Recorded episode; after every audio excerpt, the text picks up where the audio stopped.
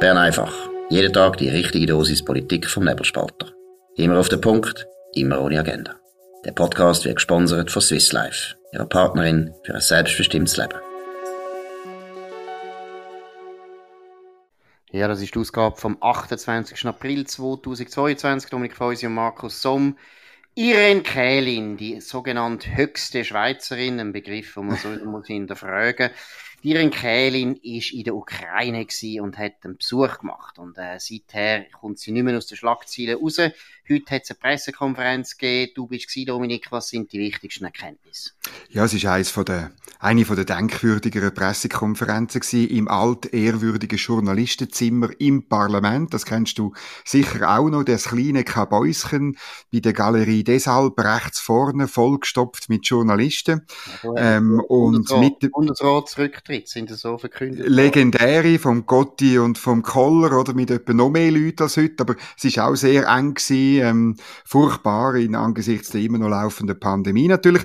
Nein, die Renkelin ist nicht allein vor die Medien getreten, weil sie nicht allein in Kiew war. Sie ist begleitet worden vom äh, Roger Nordmann, das ist der SP-Fraktionschef, dann vom Nick Guger, das ist der EVP Zürich Nationalrat und der Yves Niedecker SVP Genf, also außer der Roger Nordmann alles Hinterbänkler. Ähm, es ist interessant es sind lauter Medienschaffende außer Blick, der Blick ist nicht gewesen, ausgerechnet. Das ist das Medium, wo in den letzten äh, 24 Stunden, glaube 15 Artikel und Videos online gestellt hat äh, über, über die Reise und jede, jede, äh, jede Idee von der Irene begleitet hat. Und dann ist auch noch gesagt worden, es dauert also nicht so lange, die, die Medienkonferenz, ähm, weil die vier Parlamentarier sich nachher von der anstrengenden Reise müssen wiederholen, äh, wieder erholen. Ja, selbstverständlich. Ja, gut. Und was hat denn Tiren Kählin eigentlich gesagt? Ja, also sie hat äh, gesagt, sie sei sehr äh, verwundert äh, gewesen.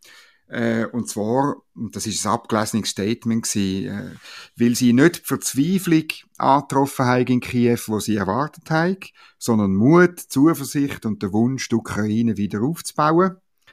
Ähm, und dann hat man ist auch noch ausgekommen, neuer, also weißt, die Einladung ist ja ganz viel Parlamentspräsidenten gegangen.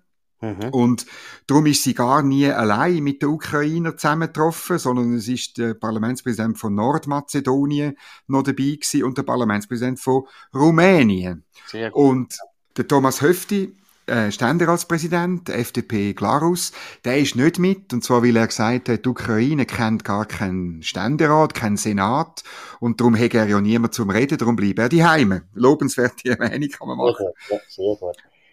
Aber, und, ja. Und äh, dann hat sie erzählt, eben, dass man dort äh, interessante Gespräche geführt hat und die Schweiz beim Wiederaufbau eine wichtige Rolle können spielen und das einbringen müsse bei einer Konferenz in Lugano, wo es im Juni gibt. Gut, eben, also äh, alles ein bisschen bla bla bla. Jetzt, äh, was ist denn nachher passiert? Haben die Journalisten das alles brav entgegengenommen oder hat es da Kritik gegeben oder Fragen? Nein, es ist ja schon lustig.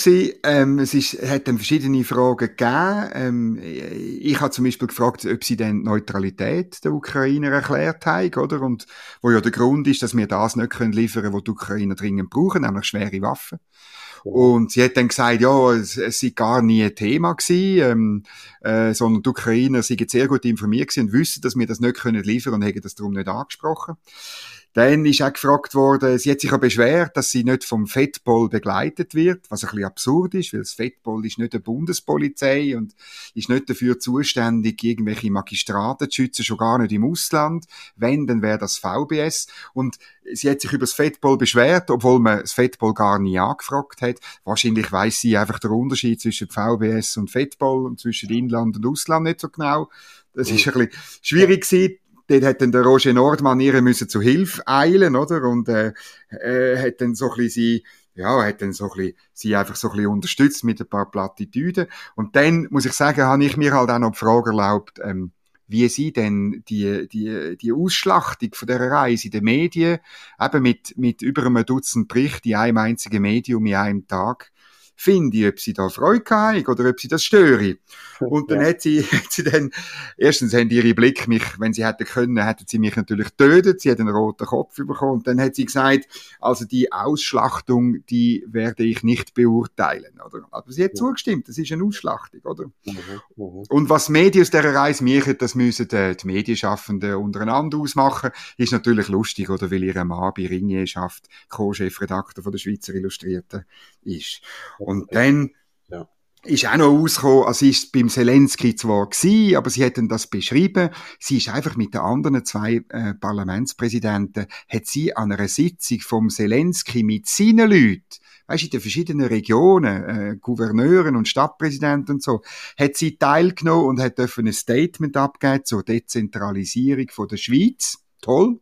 Aber sie hat dann offen zugegeben, das, was die Ukrainer miteinander besprochen haben, hat sie nicht verstanden, weil es nicht übersetzt worden ist, oder? Also, ja. weißt, es ist eine richtige Farce.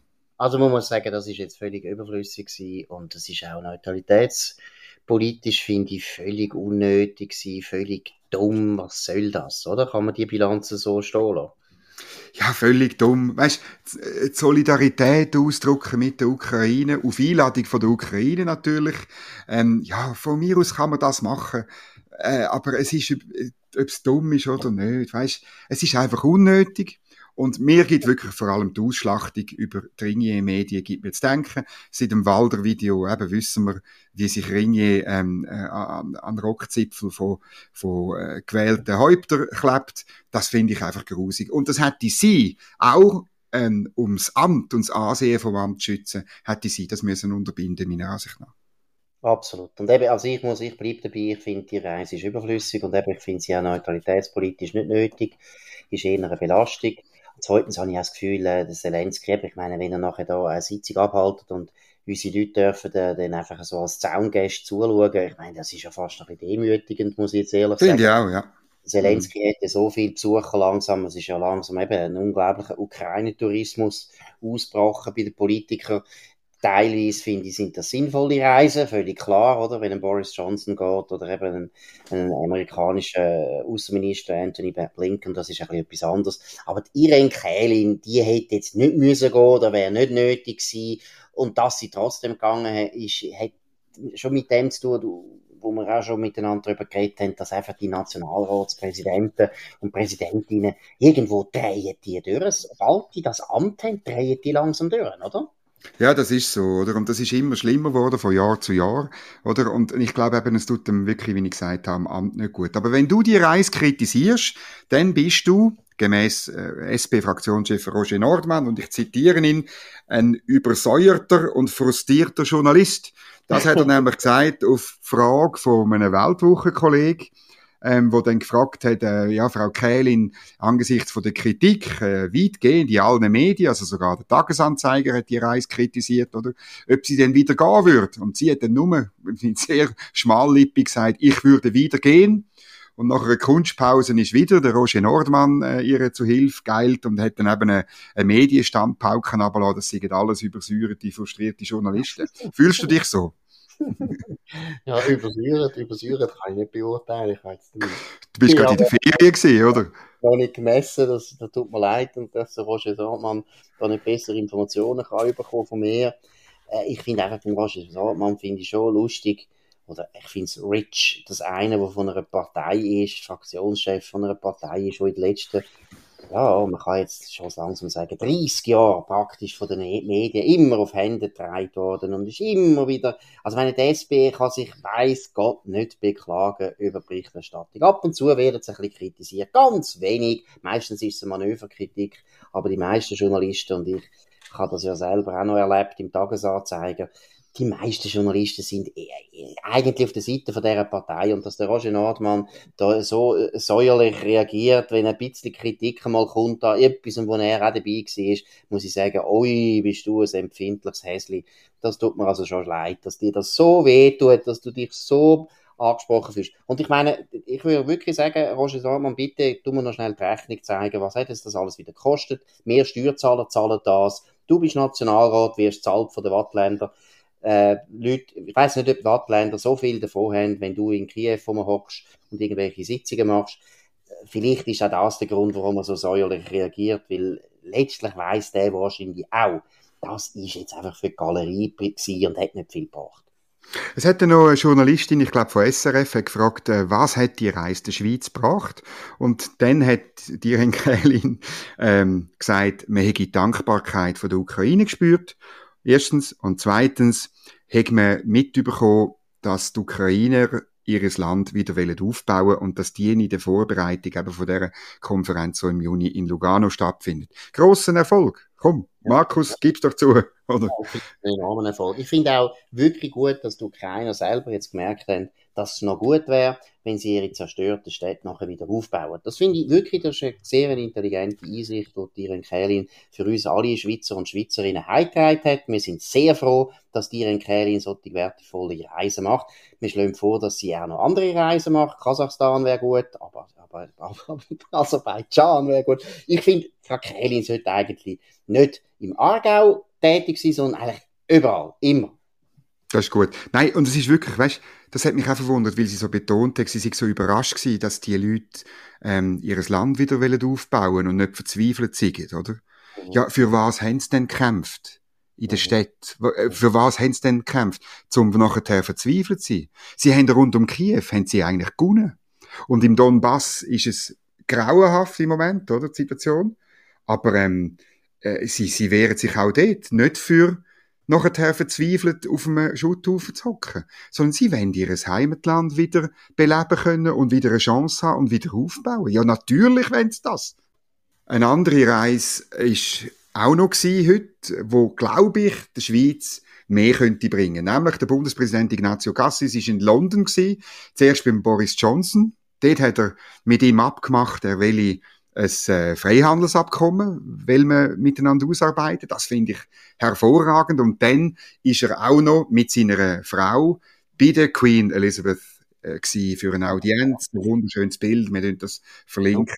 Äh, ganz toll. Und muss ich sagen, ja, Freihandelsabkommen mit dem Vereinigten Königreich, sehr guter Move. Das ist richtige Außenpolitik. Können wir doch den Ignazio Cassis einmal loben. Absolut, das hat er jetzt richtig gut gemacht und ich finde auch sehr gut, dass die Engländer uns doch äh, offensichtlich so ernst nehmen, dass sogar Queen die Ignazio Cassis dort empfangen. Sie ist eine sehr alte Frau und hat äh, nicht mehr so Zeit für alle. Das zeigt schon auch eben einen gewissen Stellenwert, den die Schweiz hat. Und logischerweise haben wir einen Stellenwert, weil die Engländer sind eigentlich extrem daran interessiert, mit uns ins Geschäft zu kommen. Wir sind teilweise schon länger am Verhandeln, der Finanzplatz ist schon am Verhandeln und so weiter. Es ist ja nicht so, dass jetzt das erst jetzt angefangen hat, aber ich finde jetzt gerade auch, wenn man den Ukraine-Krieg anschaut, ist es doch so offensichtlich, dass die Schweiz unbedingt mit den Engländern viel mehr muss machen. Ich meine, eine von der treibenden Kräfte jetzt, was Ukraine betrifft, ist eigentlich Großbritannien und Amerika. Deutschland und auch Frankreich spielen praktisch keine Rolle, muss man jetzt auch mal sagen. Also das ist ganz, ganz wichtig, dass wir eine gute Beziehung haben zu Großbritannien. Da könnte man jetzt sogar über Verteidigungszusammenarbeiten und so weiter auch ein bisschen diskutieren. Was wir früher übrigens auch immer wieder gemacht haben. Die Engländer mhm. sind alte, alte Freunde von unserem Land. Und von dem her finde ich sehr gut, was die Ignazio Cassis gemacht hat. Der Boris Johnson hat sogar geredet eben von Britzerland, wo wir können zusammen verwirklichen mit dem Freihandelsabkommen. Das ist ein Stichwort, wo ursprünglich, glaube ich, vom Karl Baudenbacher stammt. Der hat das mehrfach dann in Großbritannien, wo er ja der London School of Economics Professor ist, äh, eingebracht und auch in den Regierungskreisen. Das finde ich auch hervorragend. Und was meint man damit, oder? Dass Zusammenarbeit zwischen der Schweiz und dem Vereinigten Königreich eben könnte zeigen letztlich, wie Freihandel, wenn man es wirklich Freihandel meint und nicht protektionistische Binnenmarkt, wenn man richtig Freihandel meint, wie das geht. Das geht nämlich so, indem man die Regeln, die Regeln vom anderen akzeptiert und nicht sagt, wir müssen die gleichen Regeln haben, sonst funktioniert es nicht und wir tun unsere Regeln euch aufoktroyieren. Sondern man sagt, ihr seid eine zivilisierte Demokratie, hochentwickelt wie wir, ihr habt Regulierungen für eure Produkte und Dienstleistungen, wir haben Serien für, für äh, unsere, unsere Sachen, für unsere Wirtschaft und die sind zwar im Detail vielleicht nicht genau gleich, aber der Standard ist ungefähr gleich und darum müssen wir es gegenseitig anerkennen. So läuft seit 500 Jahren erfolgreicher Freihandel. Und so muss er auch im 21. Jahrhundert laufen, wenn der Westen nicht ökonomisch will ins Hintertreffen kommen. Absolut. Und es ist ja äh, der EFTA, wo seinerzeit in den 60er Jahren, früher, also späten 50er Jahren, wenn es mir recht ist, gegründet genau. worden ist, ist ja genau das eigentlich von Anfang an das Prinzip gewesen. Übrigens eine Idee, wo einerseits der Hans Schaffner damals ist der, der Verantwortliche war, nachher ist er dann Bundesrat geworden. Er hat das eingebracht, wobei die Engländer haben das auch eingebracht. Das ist der, der Witz von der EFTA ist eben genau so gewesen, dass man gefunden hat, und eben, wir reden jetzt da von den 50er Jahren, man hätte das Gegenmodell wollen machen zu der europäischen Gemeinschaft, wo dort schon gemeint hat, Handel heißt immer, dass man auch alles, alle Vorschriften muss harmonisieren. Das ist so nicht nötig und ist auch immer ein extremer Eingriff eben in die demokratischen Verhältnisse von einem, von einem anderen Land. Das ist ja der Punkt. Und von dem her finde ich das sehr gut. Aber was ich auch noch will sagen ist, oder, und deshalb habe ich das vorweg der Ukraine erwähnt, ich meine, wir wissen jetzt alle nicht, wie das überhaupt weitergeht mit dem Krieg. Wird der Krieg noch lang dauern? Ich befürchte es. Oder wird er bald vorbei sein? Keine Ahnung. Aber mich dunkt es grundsätzlich, dass die Schweiz ihre Stellung in Europa sehr stark muss überdenken ich bin nicht einer, der der Meinung ist, dass die EU jetzt da wahnsinnig gezeigt hat, dass sie extrem fähig wäre, so ein Problem zu lösen. Es sind eigentlich auch wieder die Nationalstaaten, die im unterschiedlichen Maß der Ukraine helfen. Polen ganz fest, England habe ich erwähnt, ebenfalls sehr fest, Slowakei auch ganz stark, Tschechien und so weiter. Die Deutschen nicht gerade, Holland sehr stark. Auch, äh, soviel ich weiß, äh, Norwegen ist relativ tätig. Also, man muss sich sowieso als Schweiz fragen, oder? Hat die EU, was hat die EU eigentlich noch für eine Zukunft? Und deshalb ist es sehr, sehr gut, wenn man einfach die bilateralen Beziehungen, das kann auch zu Deutschland oder Frankreich sein, viel stärker anfangen zu pflegen, als die meistens ja frustrierenden Reisen nach Brüssel, wo praktisch nichts passiert.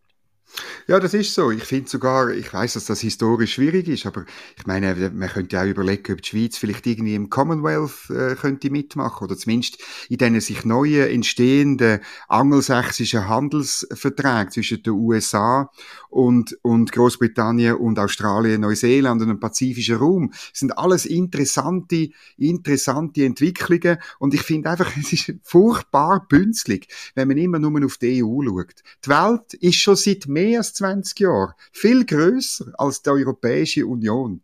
Die Welt ist global und wir Schweizer sind wie fast keine Wirtschaft, sind wir global vernetzt und auch auf globale Kunden angewiesen. Darum ist es völlig sowohl politisch wie ökonomisch falsch, so zu tun, als seien wir nur begrenzt an den europäischen protektionistischen Außengrenzen. Denken, sind ein bisschen offener, denken weltweit dann, und, und tun mehr mit der Queen, mit dem Boris Johnson, mit den USA, mit dem pazifischen Raum äh, verhandeln und Abkommen schließen. Dann wird's nämlich gut. Gut, Commonwealth finde ich ganz eine lustige Idee, weil das würde ja heißen, dass wir dann nachher ein Staatsoberhaupt Queen. Nein, heisst es nicht mehr so. heisst, das muss nicht mehr sein. Aber das wäre durch Deutschland. Ignazio Cassis war ja schon gewesen. genau. wir sind den Untertanen von der britischen Krone. Da würde ich sagen, bei aller Liebe zu Großbritannien sind ich doch übertrieben. Wir bleiben Republikaner. Aber ich sehe auch, das Commonwealth tut sich ja zurzeit ein bisschen schwer mit der Queen. Das wäre sicher ein Argument, das natürlich die Engländer sofort würde interessieren, wenn wir würden sagen, gut, okay, genau. wir akzeptieren die Queen, anders als Bahamas oder die Australier genau, oder die Neuseeländer, genau. die so dumm tönt, wir akzeptieren das. Wir haben ja das Problem nicht mehr mit dem Bundespräsidenten, muss ich auch mal sagen. genau. Wir haben ja wirklich viele Probleme jetzt mit den Bundespräsidenten, die ähnlich wie die Nationalratspräsidenten viel zu viel reisen und zu viel reden. Da hätten wir das Problem nicht, weil das ist wirklich bei der Queen gut. Sie reist, aber sie redet nicht so viel. Das ist sehr gut. Wir bleiben gerade noch in Großbritannien, müssen noch eine Geschichte erwähnen, die ein bisschen lustig ist. Nämlich, ähm, in Großbritannien gibt es eine Firma, die entwickelt Masken für Kühe. Und die Masken, das ist also kein Witz, und es ist nicht 1. April, he? die Masken, die tun äh, das rausgekorbsete Methan von diesen Kühen tun die mit Hilfe von Sonnenkollektoren, die dann auf dem, auf dem Nacken sind von diesen Kühen, äh, in, in CO2 verwandeln. Und CO2 ist weniger schlimmer Treibhausgas als Methan, habe ich gelernt. Und der Prinz Charles, um bei den Royals ein bisschen zu bleiben, der findet das also gut. Also die, die, er hat jetzt gesagt, er tut seine Kühe mit diesen mit diesen Methanmasken ausrüsten, damit die äh, klimaneutral korbsen. Gut, also erstens, Prinz Charles äh, ist, was Klimapolitik betrifft, nicht ganz in der Linie leider.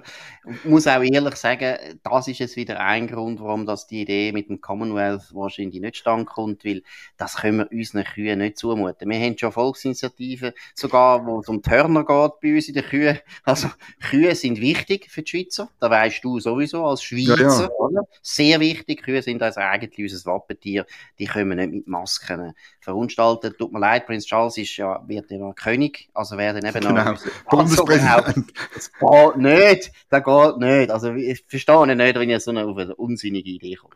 Ja, du weißt ja, also wenn, wenn wir uns etwas Größerem müssen anschliessen, dann bin ich ja eher für einen Beitritt zu den Vereinigten Staaten. Ich habe ja schon in der Batze mal über das geschrieben und sogar eine Anfrage ähm, an die Botschaft gemacht, die dann positiv beantwortet worden ist. Also kein, musst keine Angst haben, ich bin nicht Royalist. Also, also, ja, nein, ist gut. Nein, ich habe ja nichts gegen die Engländer, aber eben, also Kühe, Kühe mit Masken ausstatten, finde ich übertrieben. Aber trotzdem, das wird äh, wahrscheinlich in der Schweiz nicht nachgeahmt werden. Das war von Bern einfach heute am 28. April 2022. Dominik Feusi und Markus Somm auf nebelspalter.ch.